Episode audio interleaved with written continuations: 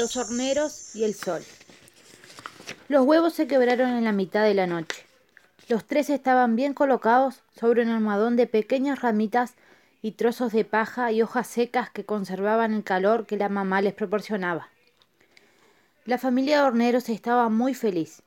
Papá hornero y mamá hornera miraban a sus hijitos desde la entrada de la casa de barro. Entre la penumbra de los tres pichones piaban y piaban mientras la mamá les suministraba la primera comida que ella había juntado unas horas antes, previendo el inminente nacimiento de sus hijos para esa noche. Todo era nuevo y sorprendente para los tres pichones que aún no habían abandonado las tres mitades de sus cáscaras. Pero lo increíble fue el rayito de luz que entró por la puerta del nido, disolviendo la oscuridad es que estaba amaneciendo y la copa de los árboles ya recibían la primera luz del sol, y el nido de la familia de horneros estaba, precisamente, en la parte más alta de un inmenso jacarandá, mirando al este, lo que hacía que recibiera también los primeros calores primaverales de la mañana. Detrás de la claridad vinieron los cantos. Los tres pichones pudieron oír por primera vez el sonido de los pájaros que revoloteaban aquí y allá, a veces era un verdadero alboroto, porque muy cerca del nido de horneros había un nido de loras y loros que hacían un escándalo tan grande que parecía que estuvieran discutiendo a los gritos para algo muy importante. Otras veces eran verdaderas músicas que algún pájaro interpretaba, como si un maestro, como si fuera un maestro de las más bellas melodías. Los pichones, en el nido, miraban todo con el asombro de la primera vez. No solo habían abandonado la oscuridad de sus, de sus huevos cunas, sino que el nido, por dentro, ahora era todo claridad, lo que les llamó la atención. Sin embargo, fue que esa luz que había entrado de mañana tempranito se iba corriendo lentamente, dándole al interior de su casa nido diferentes tonalidades y dibujando distintas formas en las paredes de barro y paja. El primer pichón salió de su cáscara, agitó por primera vez sus alas y, trató de asomarse por la puerta de su casa, pero aún no tenía la suficiente fuerza para hacerlo. El segundo lo empujó desde atrás para que lograra ver de dónde venía esa luz que se movía, pero tampoco sirvió el intento. Cuando el tercer pichón se sumó al empujón, el pico del primer hermano logró llegar casi al borde de la salida del nido. En el preciso momento en que su papá y su mamá llegaron con comida para sus hijos e interrumpieron la entrada evitando que su pichón saliera de la casa. Es que si lo hubiera logrado había sido catastrófico, porque lo más probable es que el pichoncito se hubiera caído desde, desde las alturas, porque aún era muy pronto para que pudiera volar. La tristeza llegó a los pichones cuando la casa nido quedó completamente a oscuras otra vez. Los tres pensaron que ya no habría más luz, pero fue la mamá hornera la que le dijo que ahora era tiempo de dormir, que ya habían comido la rica comida y que no se preocuparan porque a la mañana siguiente volvería la luz que caminaba. Y eso sucedió. Cuando los tres pichones despertaron, sus padres ya no estaban y la luz apenas plateada se fue volviendo cada vez más amarilla. Entonces los tres hermanos horneros volvieron a hacer el intento, pero esta vez colocando al más pequeño en primer lugar. Una vez que estuvieron en fila, comenzaron a empujar, mientras que el que iba más adelante se apoyaba con su pico sobre cuánto lugar podía y agitaba enérgicamente sus alas. Sus dos hermanos más grandes hicieron lo mismo. Por unos instantes, los tres sintieron que sus cuerpos pesaban menos cada vez que se movían sus alas, y que el ascenso hacia la salida del nido, hacia la salida del nido se hacía más rápido y más fácil. Pío, pío, exclamaron los tres cuando, cuando llegaron al borde de la puerta y se pudieron parar sin dificultad.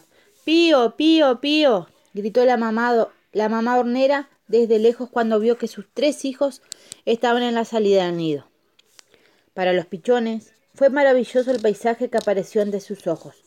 Al lado de, su árbol había muchísimos árboles más, de diversas formas y tamaños.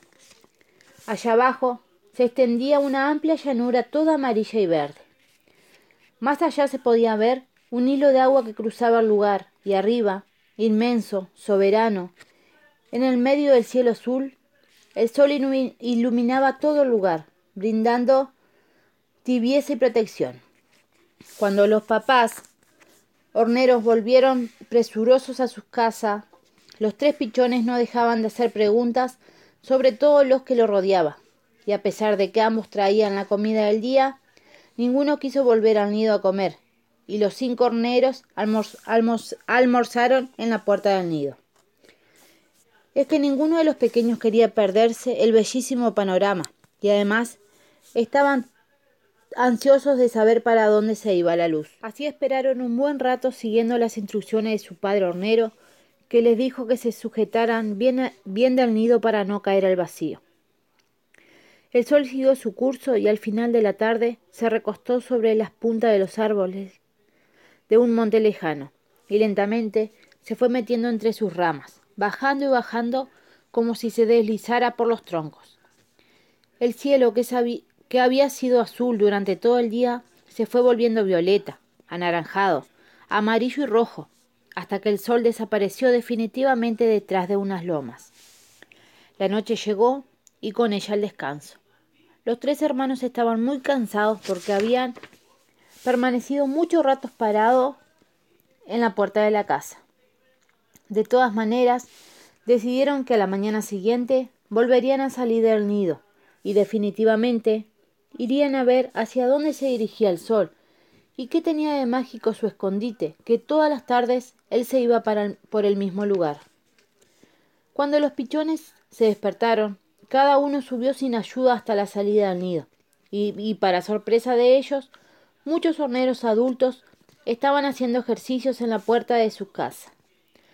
Los pequeños observaban cada movimiento, desde el aleteo que se debía hacer para iniciar el vuelo y el impulso que, había, que había que darse con sus propias patas, hasta, que la, hasta la posición que debía tener la cabeza y la cola para girar para un lado y para otro, o cómo se debía colocar todo el cuerpo para poder detenerse sobre una ramita o aterrizar sobre el suelo. Pío, pío, pío, exclamaron en señal de que habían aprendido, y los tres, al mismo momento, se lanzaron al aire. Al principio volaron muy desordenados, pero enseguida supieron controlar sus propios, propios movimientos y los tres hermanos, pichones de hornero, se integraron a la fiesta de todos los pájaros, que alborotados recibían a los nuevos viajeros de los aires.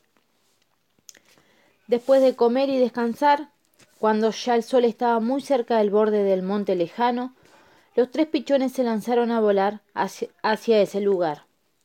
Volaron y volaron y volaron, pero el sol parecía ir más ligero que ellos, y no lo pudieron alcanzar. En pocos instantes desapareció detrás de la loma, y la oscuridad de la noche avanzó rápidamente. Los tres horneros estaban agotados y en ese momento se dieron cuenta de que habían llegado a un lugar que no conocían y que estaba muy, pero muy lejos del nido. Como el lugar ya estaba muy oscuro y no se veía nada, los tres pichones decidieron quedarse toda la noche en el hueco abandonado de un árbol viejo. Al otro día, cuando las primeras claridades asomaron por el cielo, los tres hermanos distinguieron a lo lejos la dirección de su casa y comenzaron a volar de regreso. La más grande sorpresa la tuvieron cuando vieron aparecer por aquel otro lado al majestuoso sol, que al día anterior había huido por detrás de las lomas lejanas, y ahora se asomaba por ese otro costado del mundo. Llenos de alegría recibieron la luz, y los primeros calorcitos de la primavera. Cuando llegaron al nido, sus papás no dijeron nada, solo indicaron por dónde debían volar para conseguir comida. Un hornero viejo se acercó y les dijo que si algún día decidirían ir detrás del sol, para aquellos lugares de las lomas, después de volar y volar y volar, aparecerían de nuevo por ese otro lado, como lo hace el sol todos los días. Para darles un ejemplo, les propuso que caminaran los tres para el mismo lado, alrededor del nido. Y así verían que, que salieran para donde salieran, siempre volverían al mismo lugar.